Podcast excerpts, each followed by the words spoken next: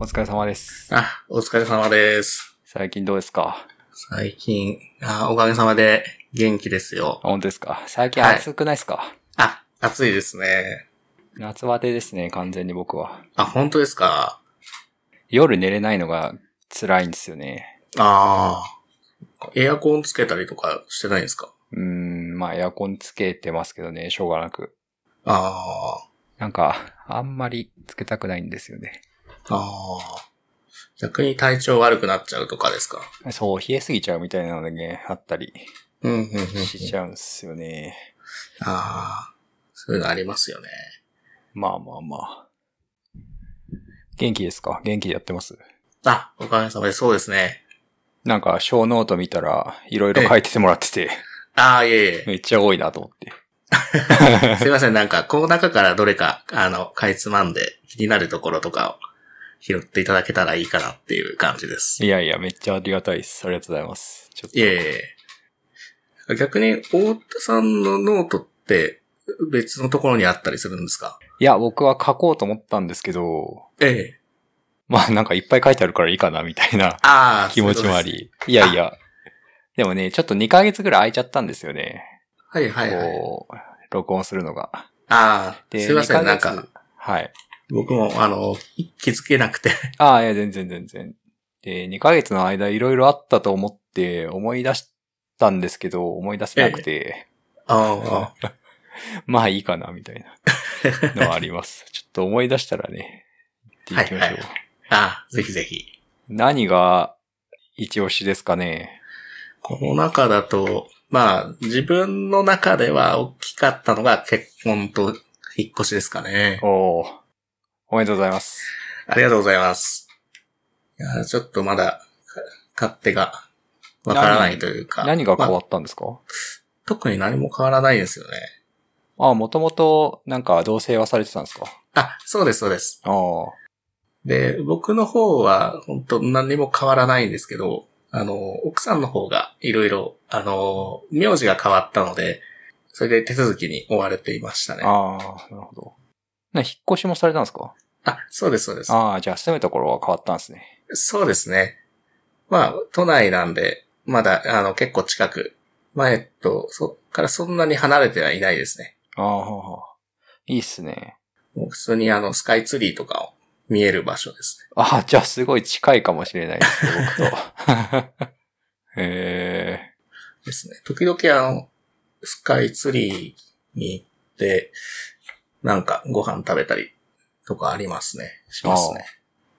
うん、この間あそこのくら寿司行ったんですけど、あの、すごいき旗艦店っていうことで、普通のお店より豪華でしたね。フラグシップ店って書いてありますよね。ええ僕もたまに行きます、あそこ。あ割と混んでるんで、土日とかはね、割と行けないんですよね。あ、あ、はいはいはい。いうん。や、あれ、なんか1階と2階で別々なんですよね、あそこって。いや、あれ、僕わかんないですね。一回しか行ったことないですけど、ああ。なんかすごいですよね。全部自動化されてて、はいはいはい。店入ってからタッチパネル触って席決めて、うんうんうんまあ、適当に席、お皿取って食べて、会計も自動でみたいな。はいはいはい。そうですね。もう、全自動の時と、最後に店員さん来る場合も時々ありますよね。ありますね。あれ何なんでしょうね。なんなんでしょうね。あれがなければ最高なんですけどね。そうですね。人と話さず寿司が食べれる。うん。ですね。いや、寿司本当あの、ランチとか行くのもいいなと思ってて。はい。あの、僕の家の近くにもあるんですよ、くら寿司。ほで、あの、時間がない時でも、寿司ってもう入店後10秒とかで食べれるじゃないですか。う。そうっすね。ええなんで、時間ない時とか、すごいいいなと、思いますね。ああ。なんかあれなんですか？ああ、でもまあ、そっか。新居、そっか。引っ越しは大変だったんですか？いや、えっ、と、そんなにもともと物なかったんで、もう一番す引っ越し屋さんも安いレンジの金額で済みましたね。お3万、3万4万ぐらいーあだった。安いですね。そうですね。なんか業者によっては10万超えるところとかもあって、あいみつ取ってよかったなって思いました。えあのライフリンクさんっていうところに頼んだんですけど、ー、ほそこがすごい良かったですね。一番安かったです。う。えー、いいっすね。引っ越ししたいですね。うん。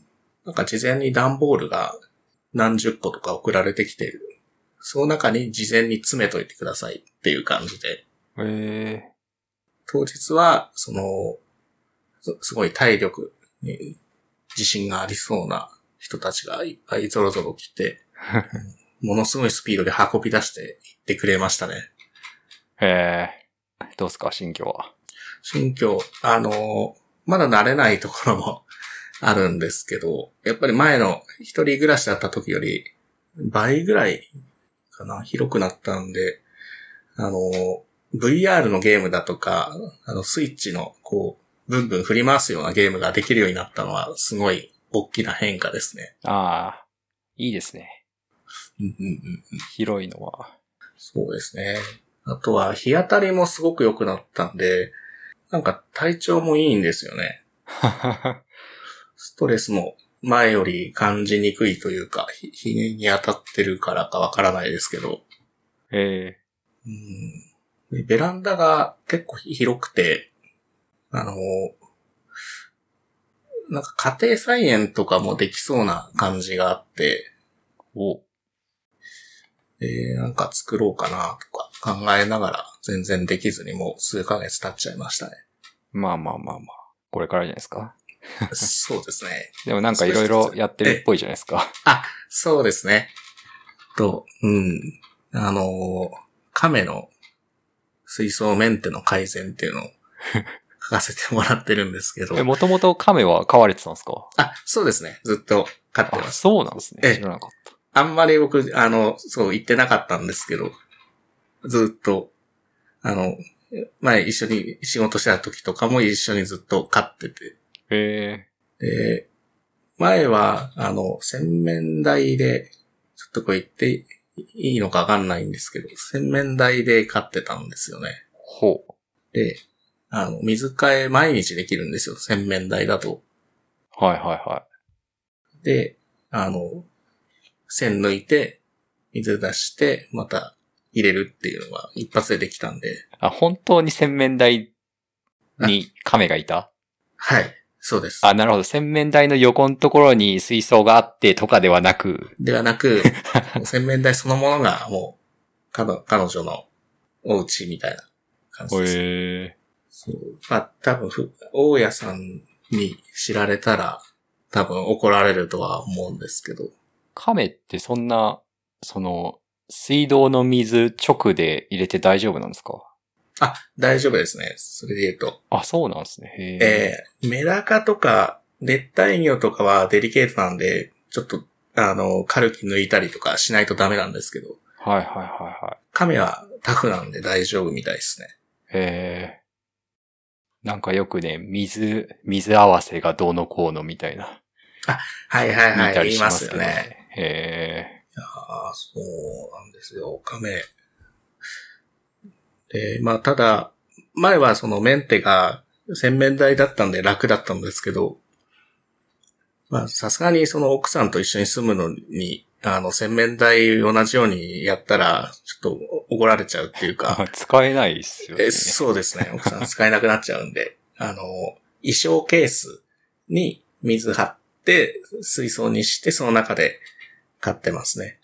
ああ。へえ。なるほど。水槽の代わりになるんですね。あ、そうですね。すごいコスパが良くていいですね。そう、アクアリウムもちょっとやりたいなと思ったこともあるんですけど、ああ、なんか水槽を買ったり、なんやかんやしたりするの大変そうだなと思って、はいはいはい、世はい。話するのも大変そうだし。ああ、確かにそうですよね。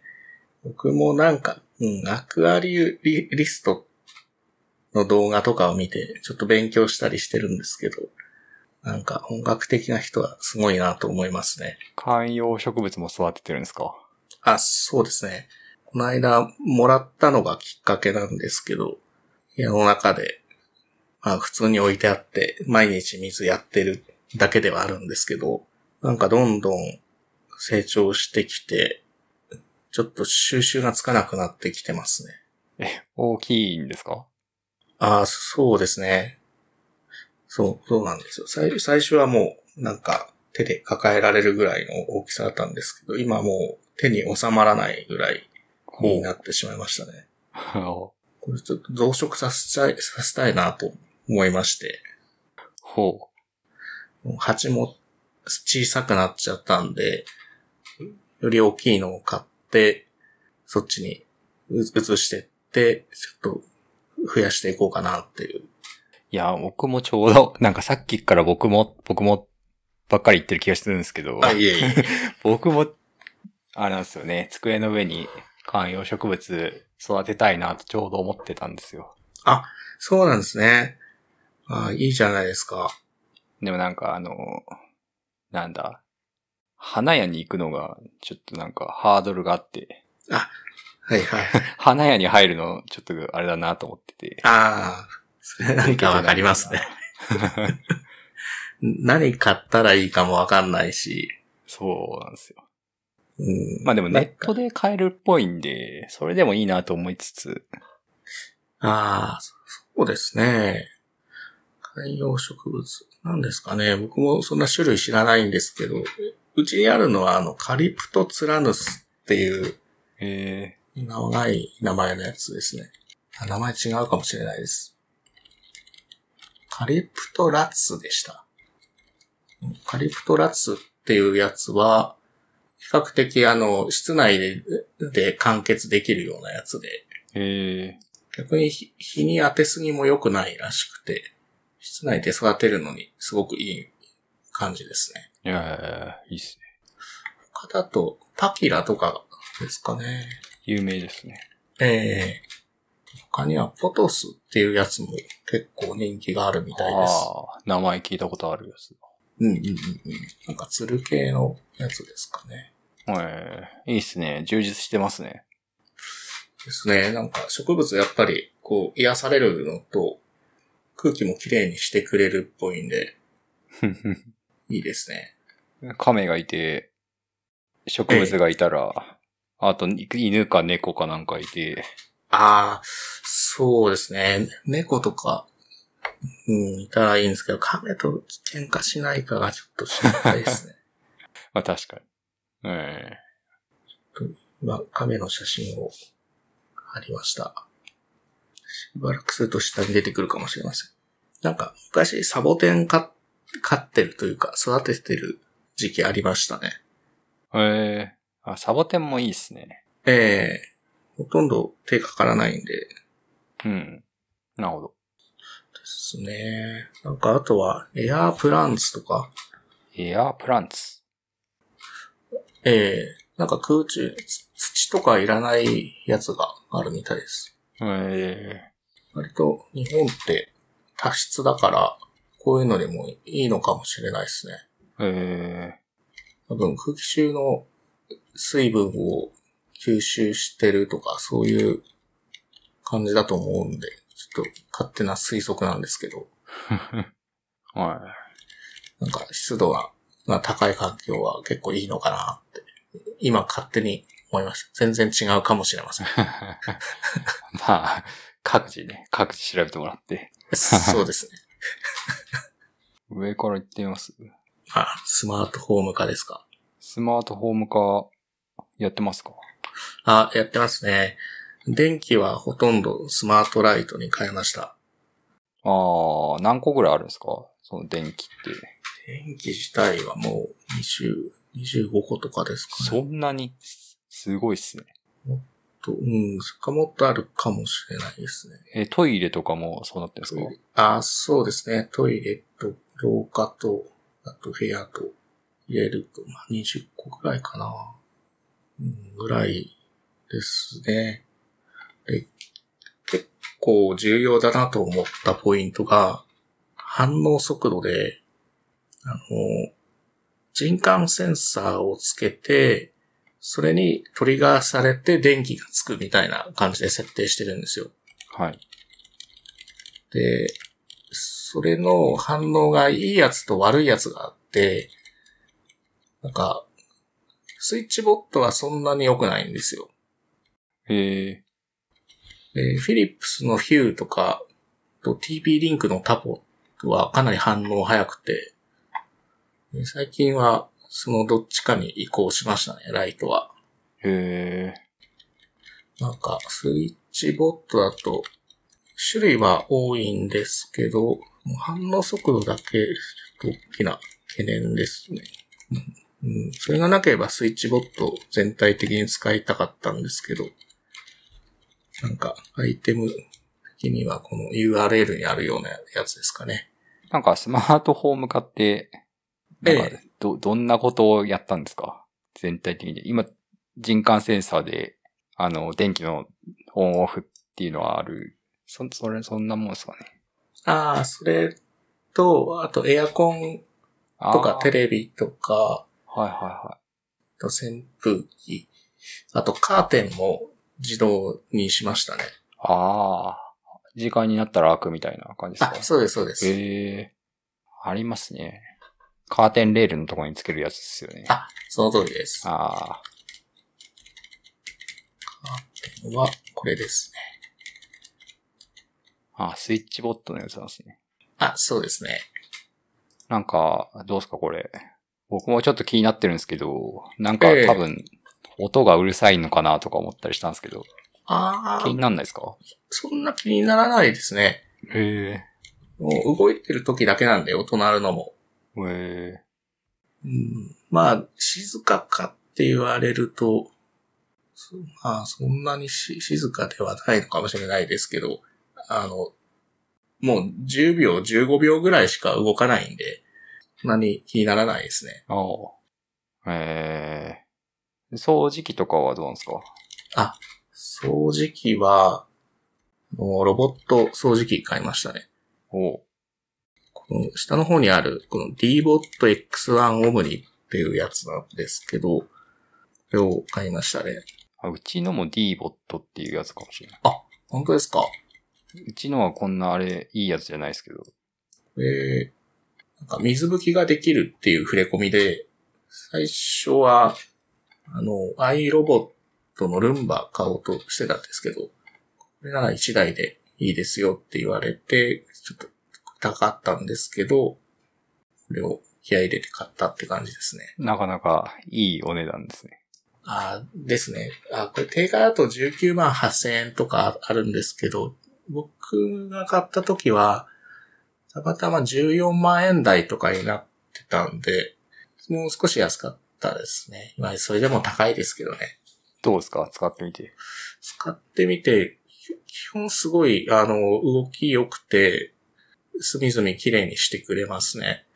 うん。で、水拭きもちゃんとやってくれて、基本なんか気になったことがないですね。埃が落ちてるとかが。おお。それあれですか？毎日同じ時間に動かすみたいな感じですか？あ、そうです、そうです。ああ。今だと9時半とかになると回すようにしてたと思いますね。ああ。え、これってあれですか？その掃除吸い込むやつと水拭きを同時にするんですか？それともなんか時間で区切って最初に掃除機かけて後で拭いてくれるみたいな感じなんですか？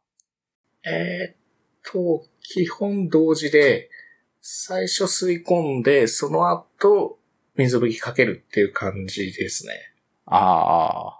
一回通るところを、一回こう動くと同時にやってくれるって感じかそうです、そうです。な。あそうなんですね。へうん、で結構、き基本これすごい満足してるんですけど、まあ、落とし穴があって書いたんですけど、それが、あの、カーペットの上を行けないんですよ、この水拭きモードは。え。はい。で、カーペット検知すると戻っちゃうんですよね、フローリングに。はいはいはい。で、あのーで、ふえーカーペットの上を普通に水拭きなしで掃除してほしいと思ったら、もうパッドを外してあげないといけないんですよ。この水拭きパッドそれが手動なんですよね。えーちょっと、めんどくさいんで、水拭きなしで運用していた時期とかもありました。えで、今は暖かくなったんでカーペット全部廃止して、あの、コルクシートみたいなやつにしたんで、水拭きで全部いけるようになってるんですけど。ー、ああ、それが一番正しそうですね。なんか、うん。運用としては。そうですね。せっかくの水拭き機能全然活かせてなかったですから。最近だと、あの、自動で水拭きのパッドを上に上げて、カーペットでもそのまま進行できるっていうような機種が出てきてますね。ああ、そうなんですね。えー、これですかね。モップ自動リフトアップ機能っていうやつですね。えうん、水拭き機能付きを買うなら、自動リフトアップがあるやつを買った方がいいなって僕は思いました。ー、なるほど。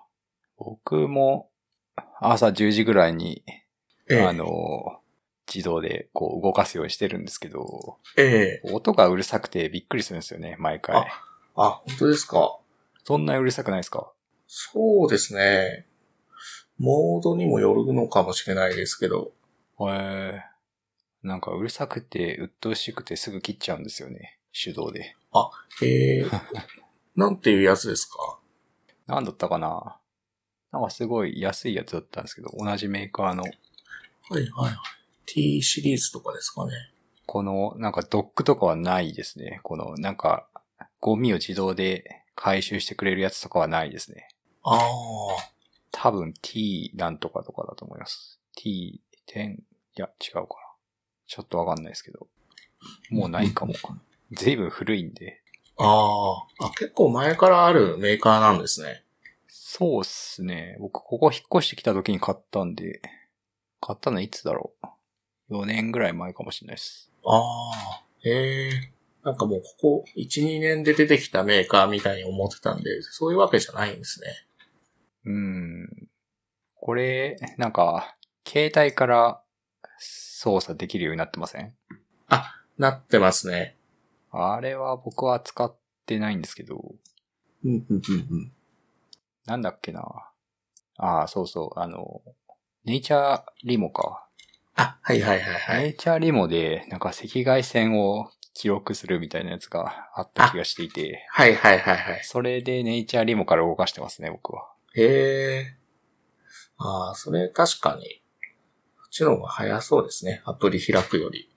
一個に束ねてた方が。まあ、でも専用のアプリ使った方が、なんか細かいやつは細かい操作できるんですけどね。はいはいはいはい。なんか、そうん、こううちにある機種はカメラがついてて、前、その外出した時に、今カメがどうしてるかなっていうのが気になった時に、これで動かして、んどうなってるか確認したりしましたね。え、これ、掃除機を動かして、ええ。その亀のところまで見に行くってことですか？あ、そうです、そうです。ええそんなんできるんだ。え 面白いですね。えうん。なかなか便利。その時は便利だったんですけど、今はもうスマートカメラを、カメラを付近にいっぱい、い複数設置したんで、もういらないですね。その機能。この最新機種からもオミットされたみたいです。ああ、そうなんですうんね。えあ、そうだ。それで、ちょっとこれ、一個、あの、気になったことで、あの、イコっていう音声アシスタントついてるじゃないですか、この機種。ーあ、そうなんですか僕のにはついてないかも。ああ。これなんか、その話しかけて、どこどこを掃除してって言うと、そこを掃除してくれるような、なんか Google ホームとか Alexa みたいな機能がついてるんですよ。はい。で、これオフにしてるのに、なんか、たまに意味わかんないタイミングで、移行音声アシスタントがオフになっています。オンにするには、何とかしてくださいって言われ、言ってくるんですよ。ええなんか、常に聞き耳立ててるんだなって思ってちょっと怖いです。まあ全部ダダ漏れですよ。うわあ ちょっと、中、中国のメーカーだから、なんか中国の、ちょっと、悪口とか言うと、良くないかもしれないですね。掃除してくんないかもしんない。ちょっと地味に嫌です。地味に嫌ですね。いいっすね。なんか、近代化されてて。うん、そうですね。これはすごくよくできていると思いました。そその、今言ったところ以外は本当完成度高いですね。あれっすか？鍵はどうしてんですか？鍵は、えっ、と、うちカード式なんですけど、はいはい。そのままでスマート化できてないですね。ああ。うん、なんか、ええ集合玄関のところに鍵とかついてるとどうしようもないですよね。ああ、そうですね。そこは、うん。そそうですね。携帯一つでっていう感じにはならないから、うんうんうん。微妙だなと思ってるんですけど。確かに。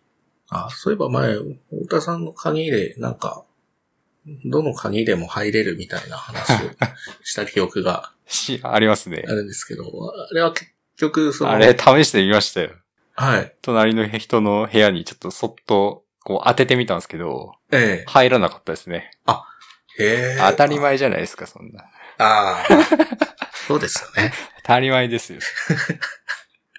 ああ、じゃあ共通の部分はなんか共通の部ところを見てるんですね。そのエントランスのなんか。そうみたいですね。はい。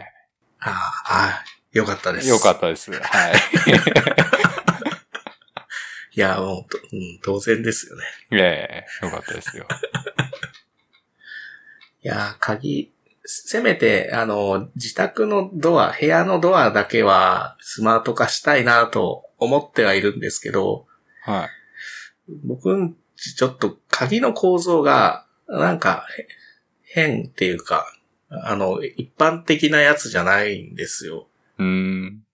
なんか、チャイルドロックが統合されちゃってて、おう普通のなんかサムタン式っていうんですかね。あの、よくある、あの、クリオとかが回せ、回しやすそうな感じのやつじゃないんですよ。ああ、はいはいはい。押し込んで回さないと鍵が開かないってなってるんで、ああ、そうなんうん、ちょっとそれやるには、なんか改造が必要だなと思って、ちょっとまだ手をつけてないですね。なるほど。えいろいろ進化してますね。えいやーそうですね。なんかいろいろやり出すとキリがないっていうか、うん。ゴミ箱もスマート化しましたね。ゴミ箱をスマート化するとどうなるんですか？あえっ、と、そうえっと、よくあるのが、あの、蓋が開け閉めするっていうやつあると思うんですけど。まあつ使ってるやつは、あの、袋の、を閉めるっていうのもやってくれるんですよ。なん、なんて言ったかな。ちょっと製品名を。えっ、と、あ、豆乳だ。自動ゴミ箱、豆乳。え今、こここに URL 貼りました。なんでい今インデント下げたのかわかんないんですけど、うんちょっとスイッチボットとかとは違うジャンルかなと思って、インデント下げまー、した。ああ。いやいや。小賢しいことしちゃいました。ゴミ袋を自動で密閉セット。ええこれなんかあの、傘袋みたいな構造の、あの、カートリッジを使うんですよ。あの、か傘袋みたいに、あの、お帯状に、あの、すごい長く出てくるカートリッジがあって、はいはいはい。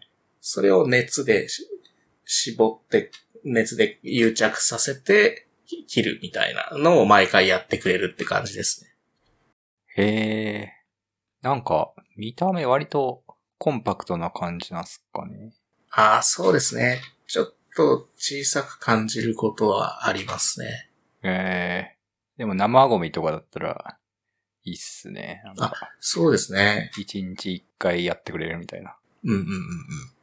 で、これで、その閉めた後は、取り出すのは自分でやらないといけないんですけど、取り出した後は、赤外線センサーかなんかが中に入ってて、取り出されたことを検知して、で、自動的にファンが回って、その、減圧したことによって、袋がまた箱の中に広がるっていうような動きをします。ええ面白いっすね。うんうん。これ、ヨドバシ秋葉にも展示ありますね。えたまたまそこで見かけて、面白いなと思って買ってみたら、結構気に入って、3つぐらい買っちゃいましたね。え三つも？え え、台所用とか。台所用なんとか用みたいな。えリビング用ええと、えー、なんかトレイ、トレイ入れる用とかええですかね。あ、これ密閉するときはボタンを長押しするんですね。そうです、そうです。あうん、これの容量がもっと大きいやつが出てきてくれたらいいんですけどね。15.5リットルなんで大きくても。あ。ああ16.6っていうやつもあるんですけど、これはあの自動であの封を閉めるっていうのがついてない廉価版なんで、実質フル機能で使うとしたら15.5リットルが一番でかいですね。うん、この倍か3倍ぐらいあってもいいかもしれないとは思いますね。あ。ゴミ箱、スマートゴミ箱は知らなかったですね。スマートトラッシュボックスって書いてあうんうん。る。ええ知らなかった。なんかこれ、シャオミの子会社みたいです。あ、そうなんですね。ええいやー、なんか、すごいですね。シャオミも、いろんなものを出してて。もう身の回り、中華製品ばっかりですね。ああ、そうかも。えーこの、さっきの D ボットもそうですし、あと、スイッチボットも TP リンクも中国製ですからね。えもう逆に、そうじゃないやつを探す方が結構大変かもしれません。えうん。そうっすね。この Alexa vs Google は結局どっちが勝ったんですか？あ、今のところ、アレクサが勝ってます。あ、Alexa が勝ったんですね。えー決め手は何だったんですか？決め手は、認識精度が高かったっていうところですね。えなんか、Google ホームだと、ちょっとでも雑音が入ったりすると、何言ってるかわかりませんって言われちゃうんですけど、アレクサは拾ってくれるんで、えああ。うん、そこですかね。やっぱまずそこが一番大事だとも思ってたので、Google ホームでちょっと認識悪いっていう不満があって、それが Alexa 使ってみたら、あ、結構いいなってなって、そこから Alexa ばっかり使うようになったという感じですかね。はあ。Alexa はなんかエコードットとかで使ってるんですか？あ、そうですね。エコードットです。僕も両方使ってみたことあるって、今は Google ホーム使ってるんですけど、ええあれっすね。Alexa の方が言いやすいっすね。ああ、あの、キーワード的な。はいはいはい。確かに、ちょっと長いですよね。そうなんですよ、ね。OK Google とか。リビングにはアレクサで、僕の部屋には Google ホームを置いてます。うん、まあ、難点は、あの、Google ホームだと YouTube Music 使えるものもアレクサだと使えないってとこですかね。あなんか、やたら Amazon プライムミュージックをしてくるっていうのもありますし。あ。まあそうっすね。うん。でも、スマートフォームそんなところか。そうですね。あそういえば、スマートフォームの延長の話なんですけど、ちょっとこの辺話していいですか？フィリップス・ヒューのはい。使ってるジグビーっていう企画についてなんですけど、なんか、ここの企画って聞いたことあります？これ、ちょっと使ったことあります。あ、へえ。なんか、会社の研修かなんかで 使わされたんですよね。へえ。なんか、うんは、初めてこれをすごい、あの、の利便性を実感したというか、多分今回初めて使ったんですよね。フィリップス・ヒューで、ジグビーを。はいはいで、フィリップス・ヒューって一番反応が良くて、あの、高いんですけど、クオリティが一番このライトの中では良かったんで、そその一つがジグビーによる効果なのかなってなんとなくす推測してて、はい。ジグビーってなんかマルチホップで、あの、ち中間のデバイスを経由して、あの、ハブになるデバイスまで信号を伝えるみたいな動きをすることによって、電波が悪くても、なるべく通信できるようにっていう動きをするっぽいんですけど、なんかそのためか、他のスイッチボットとか TP リンクは電波が悪いと反応が遅れたりするんですけど、フィリップスヒューがそういうことが全然ないんで、なんかそこがジグビーの凄さなのかなって少し思ってて、へちょっとー興味を持ってました。他のやつは Wi-Fi とか Bluetooth とかなんですか？そうですね。でなんか、あの、秋月電機とか戦国伝承とか行くと、トワイライトっていうのを見かけるんですよ。ほあ、そう、それですね。で、これなんかジグビーと同じなんか企画を使ってるらしいです。う。へジグビー認証はもらってないんですけど、技術的には同じものに基づいているとかなんとか。で、なんか調べたら、そのコイン電池で数年稼働できるとか、ー。うーん。で、伝送距離も数キロメートルオーダーでいけるとか書いてあって、なんかすごいなーって思ってました。へこれも、ひょっとしたら、ワイヤレスの左右分割キーボードの、あの、左右の通信だけでも使えないかなとか、ー。うん。これだけ電力消費が少ないんであれば、なんか電池持ちのすごくいいキーボードとか作れたりしないもんかなとか少し思いましたね。ああ。いいっすね。まずは、Bluetooth でいいので、無線化したいですけどね。まだ自分のは有線なので、コルネですか？まあ、だそうですね。まだそこはアップデートはとりあえずないんですね。安定してますね。そうですね。前と、ずいぶん長いっすよね。そうですね。もうずっとコルネ使ってますね。うん、ロープロファイルから、あの、普通の、チェリー MX タイプに変えたぐらいですかね。ああ、そうなんですね。へえ。うん、なんか、底打ち感がちょっと気になっちゃって、やっぱ、あの、ストロークが深くなったためか、なんかタイプミスとか結構減りましたね。ああ。まあ、そうっすね。ロープロファイルもかっこいいっすけどね。うん。持ち運ぶには最高なんですけど、確かに。ぱ打ちやすさだとストロークが浅すぎると、なかなか難しいっすうん。なんかジグビーは、ね。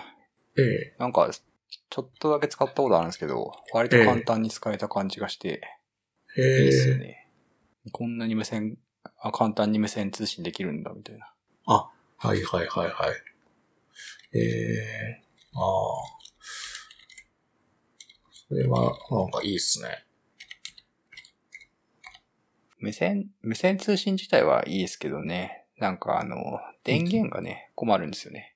あなんかななんか、充電池リチウムイオンバッテリーとか使うのもなんか、あれだなみたいな。知識がないなみたいなこと思っちゃって。あ。ああ。乾電池使うかとか思うんですけど、ええ乾電池ちょっとダサいかなみたいなはいはいはいことはい。も思い。うん。コイン電池、どうすかね？まあコイン電池でもいいんですけどね。3ボルトだったら多分動きはしますよね。3ボルトかな？ああ、あれコイン電池って3ボルトなんでしたっけ？一つで。二つで？か3ボルトかな？一つ？わかんないな。一つで3ボルトですかね。一つで3ボルト。ああ、じゃあ3ボルトのなんかチップだったら動くんかな。ですね。あと、BLE マイクロ、プロマイクロとかは、あの、3ボルトのやつを2つ組み合わせて、直列なのかな？5, 5ボルトに制制圧して使ってるのかもしれないですけど、うん。まあでもコイン電池で動くものだと思ってました。ええいいっすね。うん。と、無線化してタブレットとかスマホでも作業ができるようになったら、すごいいいなーって、いつも思いながら、なかなか作れてないっていう、うん。とダメですね。ちゃんと手を動かさないと。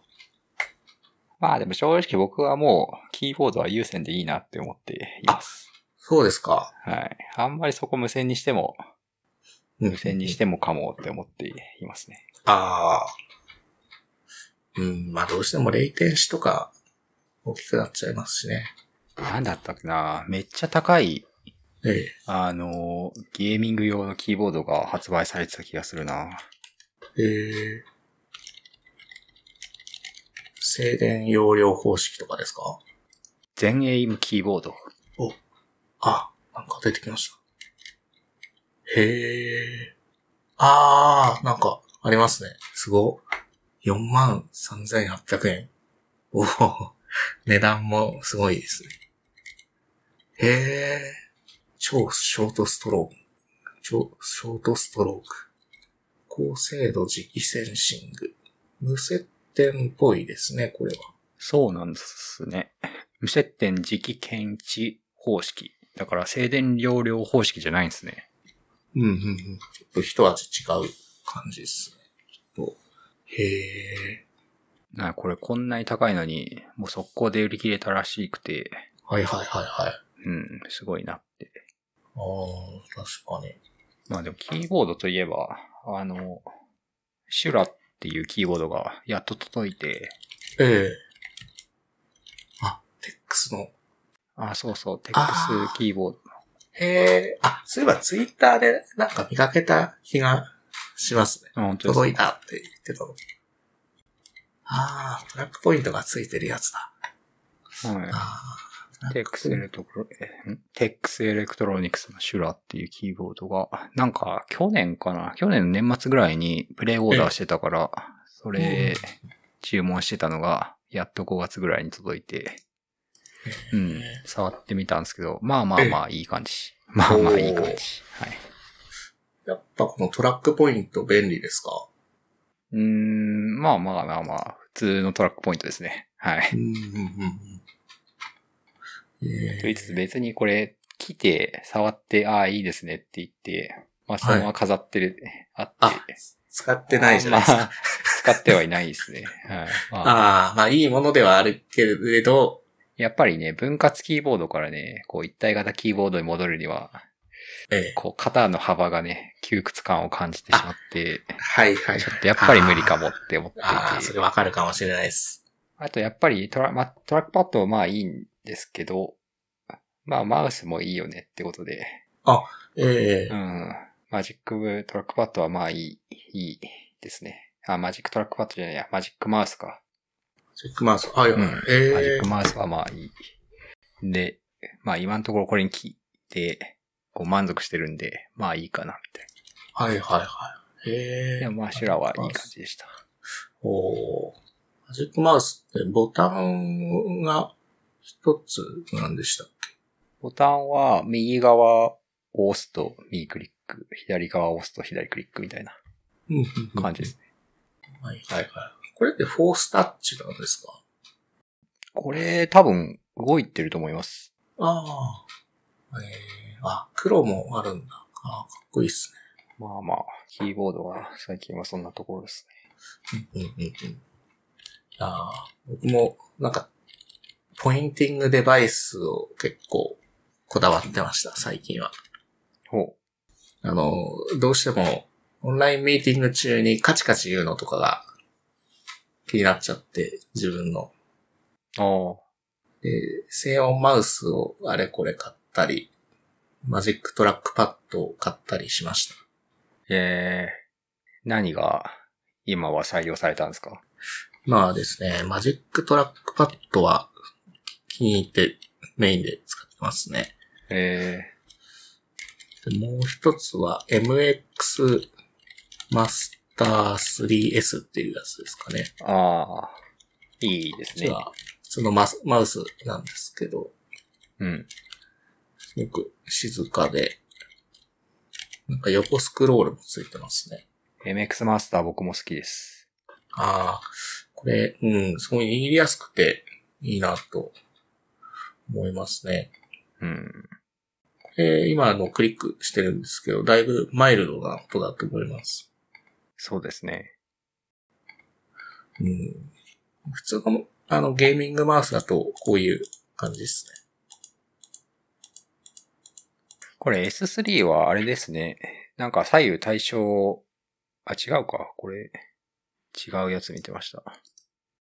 あ MX Anywhere S3 っていうのもあるのか。うんあ。はいはいはい。より小型のやつですね。MX マスターは、まあ普通になんか右利き用みたいですよね。そうですね。うん。これはいいですよ。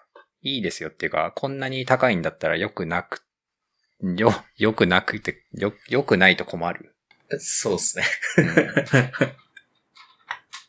んうん。いやこれ、本当素晴らしいと思ってるんですけど、一個難点がほ実はあって、あの、ポーリングレートですかね。あの、なんか、毎秒何ヘルツとか、いうやつあるじゃないですか。う。はいはい。で、これどうも、毎秒90ヘルツぐらいらしいんですよ。えで、あの、60Hz のモニターで使う分には、90Hz ってカクカクしないで見えると思うんですけど、あの今僕使ってるの 144Hz なんで、なんか明らかにちょっとカクカクしてるんですよね。で、普通のこれまでのゲーミングマウスだとすごく滑らかに動くので、ポーリングレートって大事だったんだって、今更気づきました。ー。えー、マウスのポーリングレートなんですね。えええなんかレポートレートとか言ったりもするみたいですけど、ゲーミングだとだいたい 1000Hz っていうのが割と多く使われてるレートみたいで、比べると、まあ MX マスター90なんで、だいぶ、まあ抑えてますよね。ー。まあバッテリー持ちとかいろんなトレードオフがあると思うんで、これはこれで、まあしょうがないとは思うんですけどね。ああ。あと僕がなんで MX マスターを使わなくなったかというと、ええあの、横スクロールの、はい。なんだ、スクロールホイールが、ええこう、ゴミで、なんか、周りが良くなくなって、なんか、しまって、はいはいはい。ああ。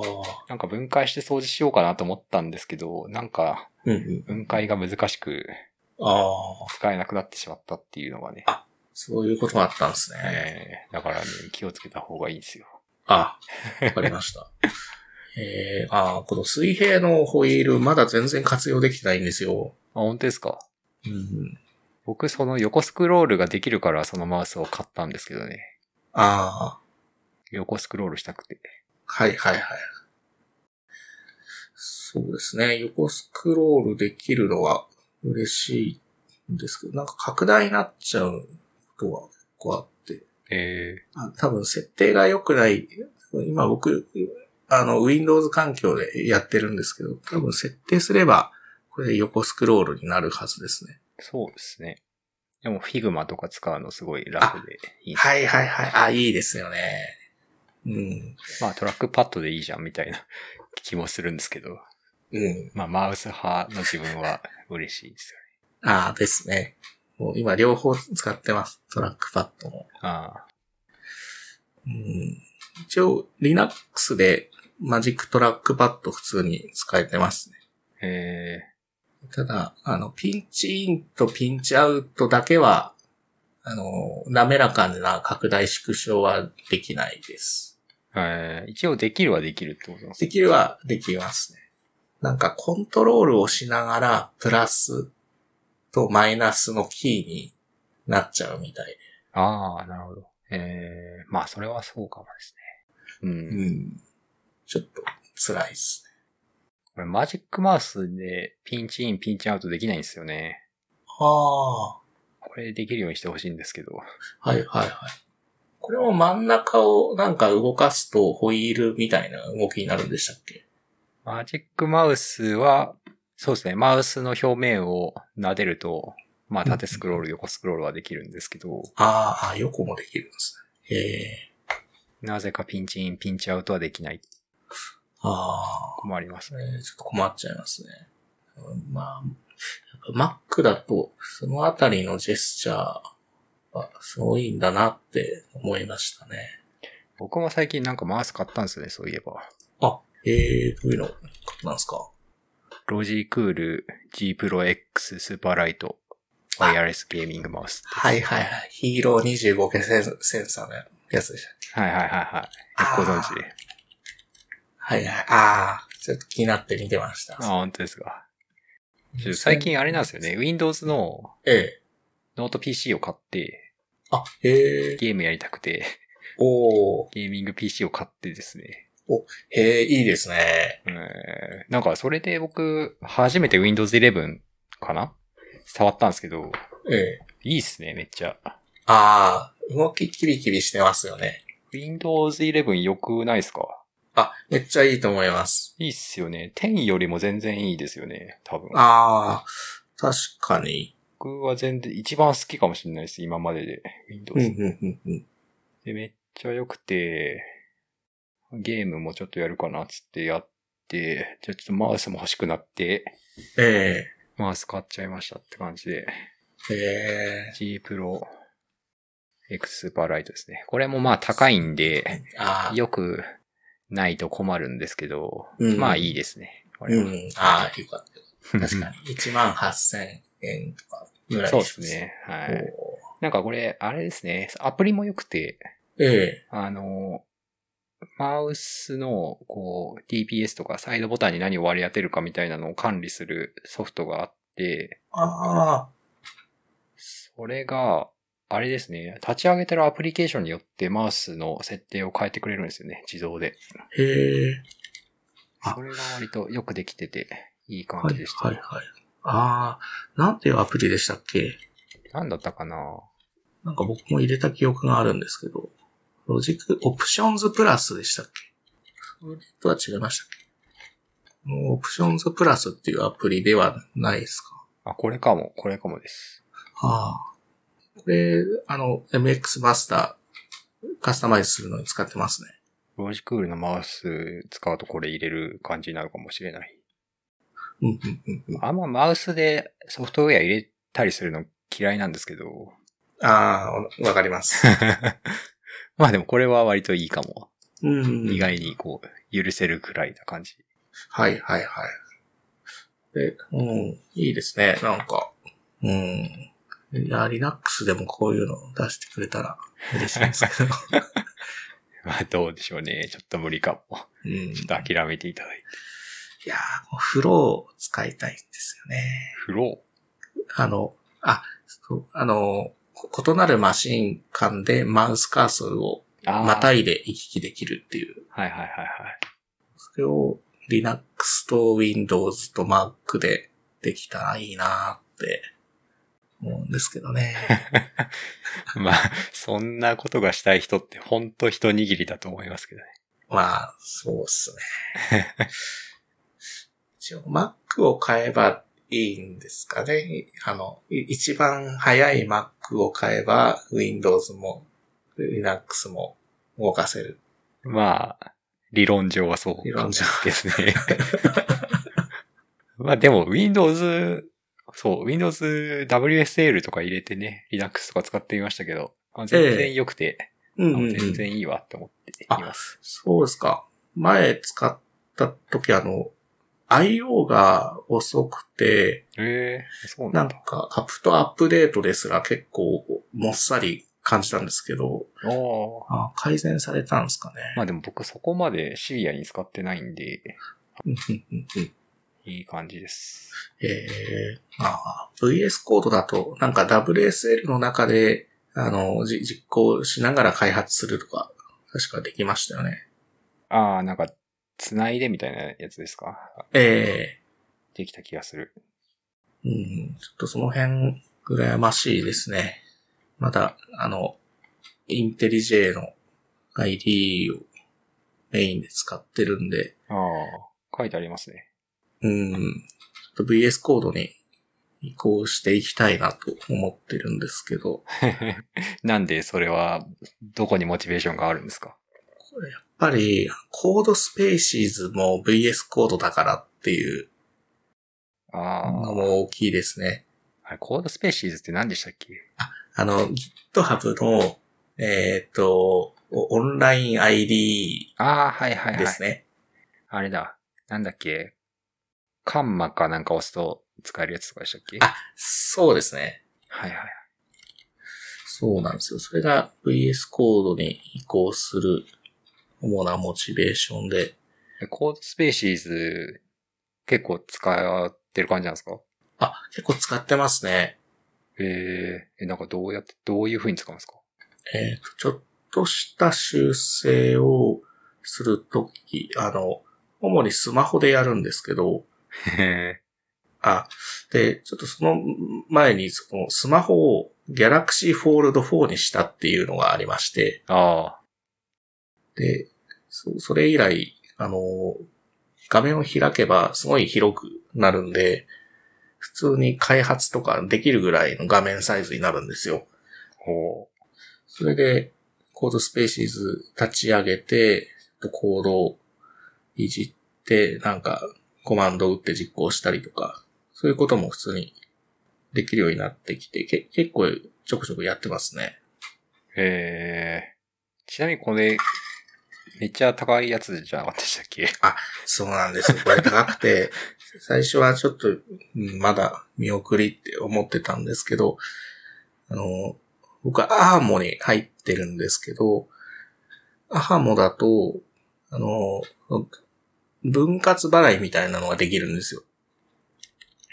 で、しかも、買い取りをドコモ側がやってくれるっていうプランに入れるんですよ。へえ。なんで、これ元値が25万高なんですけど、それに入ることによって、なんか、10、10何万か、16万、18万かぐらい大幅に値引きされて、かつ分割払いできるっていうのがあったんで、ちょっと試しに買ってみたって感じです、ね。すいいですね。それでも、いい感じですけどね。うん、それでも高いんですけどね。あでもやっぱいいんですね。すごく、えー良かったですね、結果的に。うん、でペン対応してるから、なんか、絵描いたりとか最初やってましたね。へえ。まあ、今はあんまりやってないです。あれ？これ？って、ええ内側が画面になるって感じ。あ、その通りです。あーで、開いて平らにできるって感じですね。あ、そうです、そうです。ああ。あ、でもこれ外側にも画面がある？外側にもあります。ああ、そうなんだ。えー前は、重たくて大きい割にバッテリーが全然持たないっていうのが、フォールド3までの主な評判だったんですけど、フォールド4になって、非常にバッテリー持ち良くなって、あの、普通のギャラクシースマホ、通常のやつと同じぐらい持つようになったのが4ですね。ああ。うん、なんで普通に使えてますね。1日使えますね。えええ、携帯からコミットするんですか？あ、そうです、そうです。え、あれですよね。ブラウザでってことですよね。ブラウザであです。それでコードスペーシーですか。ええで、まあ、それでやりやすくするために、キーボードも Bluetooth 化したいみたいなモチベーションにつながったって感じですね。スマートフォンで使うためか。あ、そうですね。うん。で、今度出てくる Pixel Fold もすごくいいと思いますね。これもすごい良い値段ですね。ああですね。うん。値段は。うん。え、これやっぱ2画面っていうか、な、ええ大きな1画面になるっていうのが良いんですかね？そうですね。うんうん。結構正方形みたいになる。正方形まではいかないか。あ、でもそうですね。ほぼ正方形みたいになりますね。へえ Galaxy Fold の方は。なんか、大きな画面でな、その、コードをコミットするのはあるとして、ええ他になんかやったりするんですか？他だとですね、アプリを並べたりできるんで、ああ。片方で、あの、 Slack 開きながら、もう片方で、何か参照するとかですかね。ああ。うん、まあこれもそんなにやんないですけどね。うん、まあでも確かに、なんか iPhone じゃないや、iPod、iPad か。iPad でもアプリ2つ開けるから、はいはいはいはい。YouTube 見ながら Twitter とかはよくやるけど、うんあ。れはまあ便利ですよね。そうですね。うん。ああ、でも一番大きいのは、人に見せやすいってとこですかね。はなんか、ニュースの話題とかになった時に、パッと調べて、この、この記事ね、みたいな。そこで、ああ、そう、それそれ、みたいに。あ。それはニュースを見せたいのか、デバイスを見せたいのか。いや、ニュースですよ。あ そうなんですもうただのなんか 嫌味なやつじゃないですか。いや、もうそうならないようにしたいんですけどね。ああの、うん。なんか自慢みたいな感じになっちゃうとちょっと嫌な感じなんで見せにくいところはありますね。あ。もうちょっとじゃあね、4W デバイスがね、うんうん、流行ってくれないと。そうですね。うん。いやでもやっぱ買っていけば、きっと量産効果で安くなっていくはずなんですよ。いやー、どうかな流行るかな まあ、正直、シームレスなスクリーンは不要かなって思います。あー、シームレスなスクリーン。はい、あの、要は、お折り、折りたためる特殊ディスプレイみたいなのじゃなくてよくて、はいはいはいはい。あのあー、なるほど。えー昔の任天堂 DS みたいな2画面で十分かなっていう。あー。まあ、それもありますよね。えーあれサーフェイスとかがそんな感じじゃなかったでしたっけ？まさに、そうですね。僕もそれを今思ってました。Surface Duo 2。デュオ2。はい。ええそうですね。ぼそう、僕も最初これ考えてたんですよ、実は。えこれい、いかんせん、あの、カメラの部分が出っ張ってて、あの、完全に、あの、後ろに折りたたんだ状態で使えないっていうことが判明したんですよね。ー、えその要は1画面で使えないっていう感じですね。完全に？あの、あ、ええあの、これひ開いた状態から、さらに、あの、う後ろに折り込んでいくと、片側だけの画面になるじゃないですか。あー、はいはいはい。それで、完全に平らになるまで折りたたみ切りたいんですけど、あー、なるほど。えー後ろのカメラが、なんか出っ張ってるんで、はいはいはい。折りたたみ切れないんですよ。えうんそれさえできれば、これもありかなって思ってました。ー、ありなんかなうんまあ、シームレスだと、より一つの画面っていう、なんか没入感みたいなのは得られてるのかもしれないですけど、なんか真ん中にちょっと隙間が空いてるぐらいだったらいいかなって。まあでも動画とかね、見ないんだったら全然ありだと思いますよね。ええまあ動画も片画面にしてみりゃいいんじゃないっていう気もするし。ああ、そうですね。どの道よく見ると折り目まだまだありますからね。あ そうなん、そうなんですね。そうなんですよ。ちょっとはいこう完全にフラットにはまだ、うんもう少し技術革新が必要っぽいです。なるほど。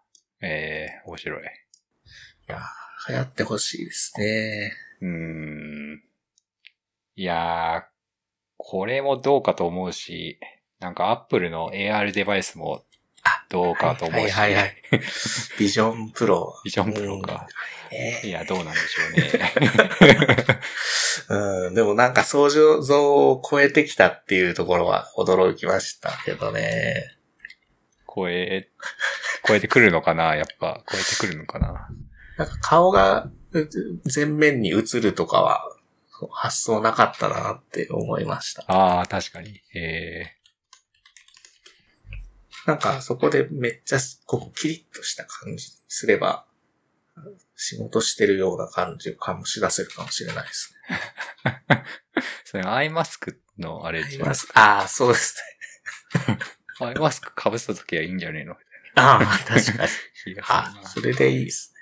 これよりも僕はあれですよ。なんか、あの、メガネ型の方が良い、良かったなと思いますけああ。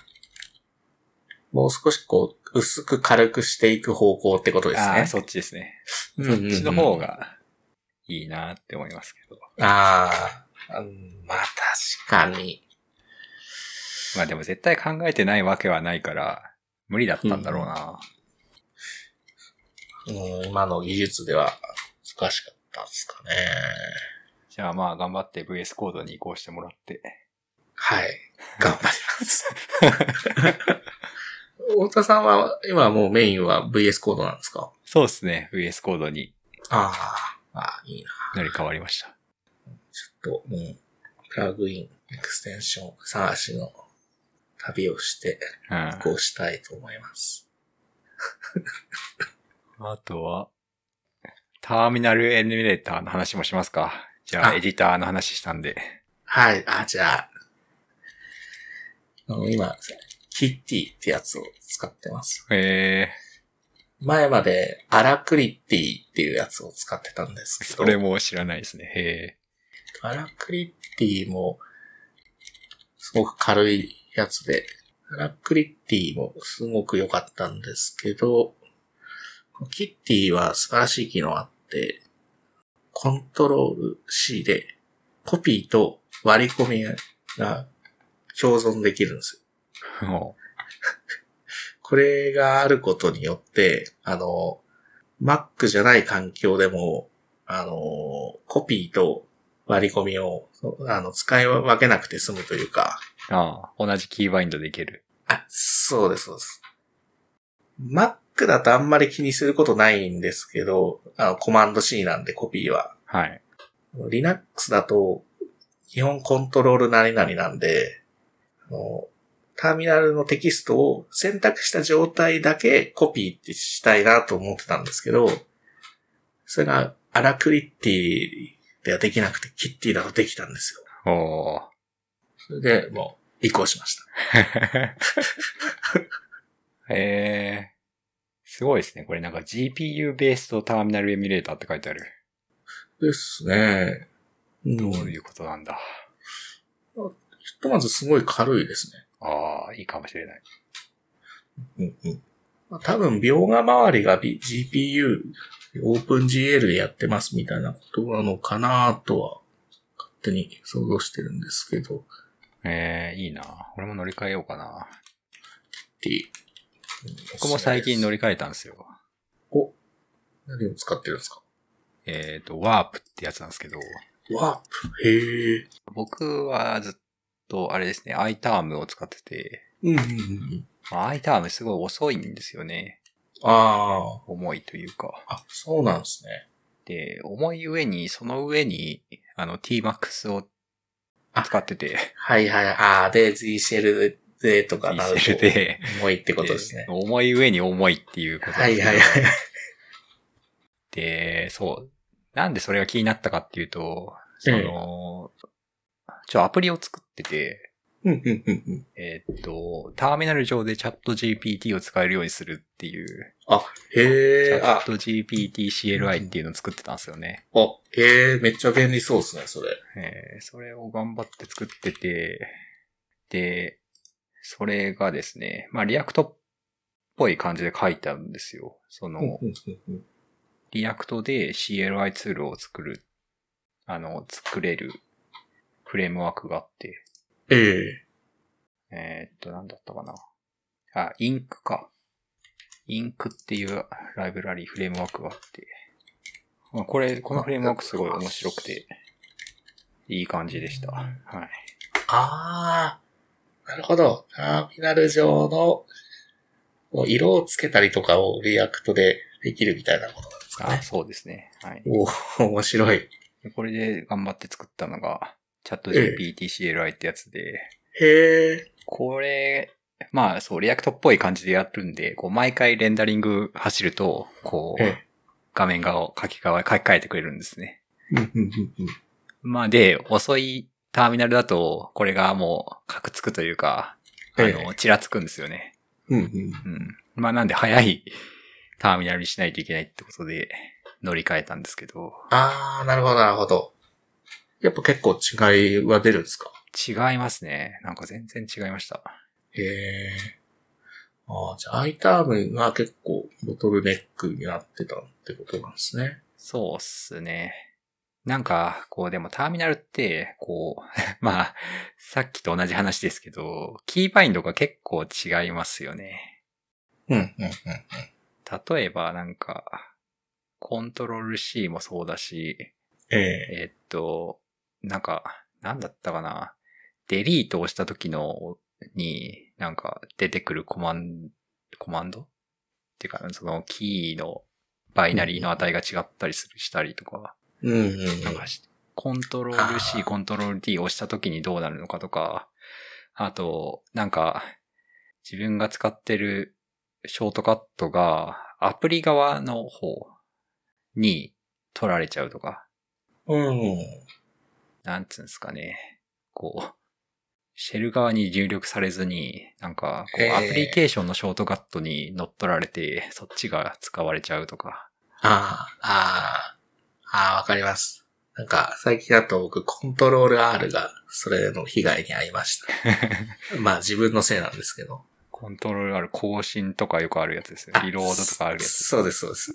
あの、tmax の設定のリロードをコントロール R にしたら、あの、検索、過去の履あ歴検索ができなくなったみたいなあ、。ダメですね。そうですねですよねそう言われるとそうですね。はい。うん とかあってね。やっぱ、ターミナルは結構難しい。うん。確かなんかこれすごくて、に。うん。すごくてというか、なんかこう、エラー、なんかターミナル叩いて、なんか失敗するとエラーとか出たりするじゃないですか。コンパイルが失敗したとか。はいはい。そのエラーメッセージを、うん、あれなんですよ、チャット GPT に直で聞ける機能とかあるんですよ。へえ。AI に聞くみたいなのがあって、え、こえ、このインクにですか？あの、ワープの方ですね。ターミナルの方。えー、このエラーとは、あ、ワープ AI。ワープ AI。すごい。なんかえ100ー件まで聞けるとか いうのがあって、おーこれは、あの、オープン AI の、I えっ、と、API キーさえ入れれば使えるみたいな感じなんですか、あ、なんか入れなくても使える、使えるっぽいですね。えー、あ、なんかそうなんです100件までみたいなのありますけどね。ね。い、一日とかですか？1日なのかな？わかんないですね。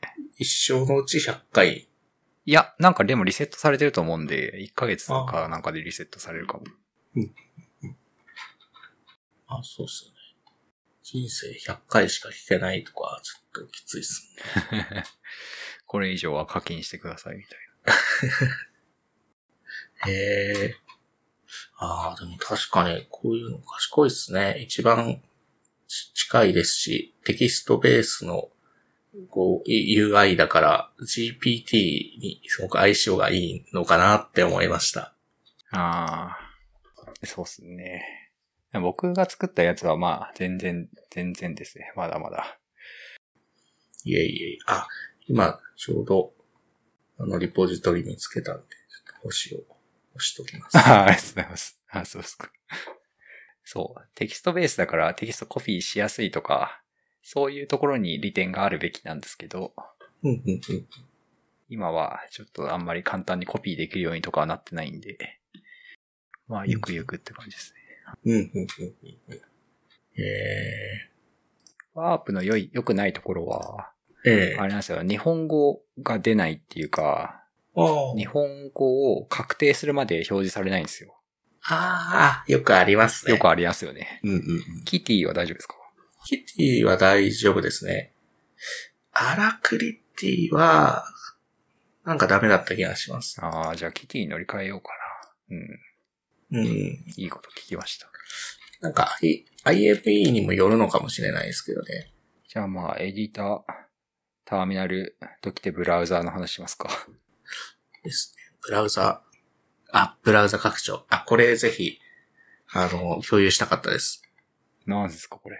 この、ファルコン、あの、開いたページの、なんか一部でも覚えてさえいれば、すぐ開けるっていう拡張で、えアドレスバーに F って入れて、スペース入れて、その後になんかキーワード入れるんですよ。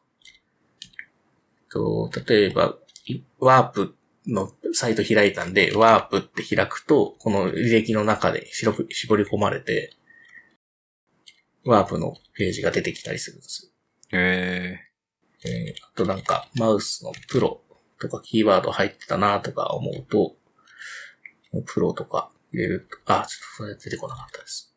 文字クール入れると、開いてたページが、あの、ヒーローとか入れると、さっきのゲーミングマウスの情報、開いたページが出てきたりして。ー、えー。あ、なんかこれは、ページの中のキーワードでも良いってことですかね。あ、そうです、そうです。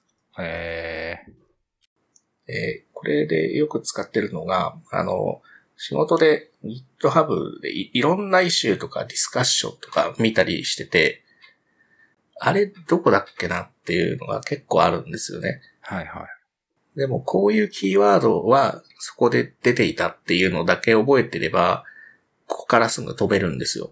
ああ、確かに。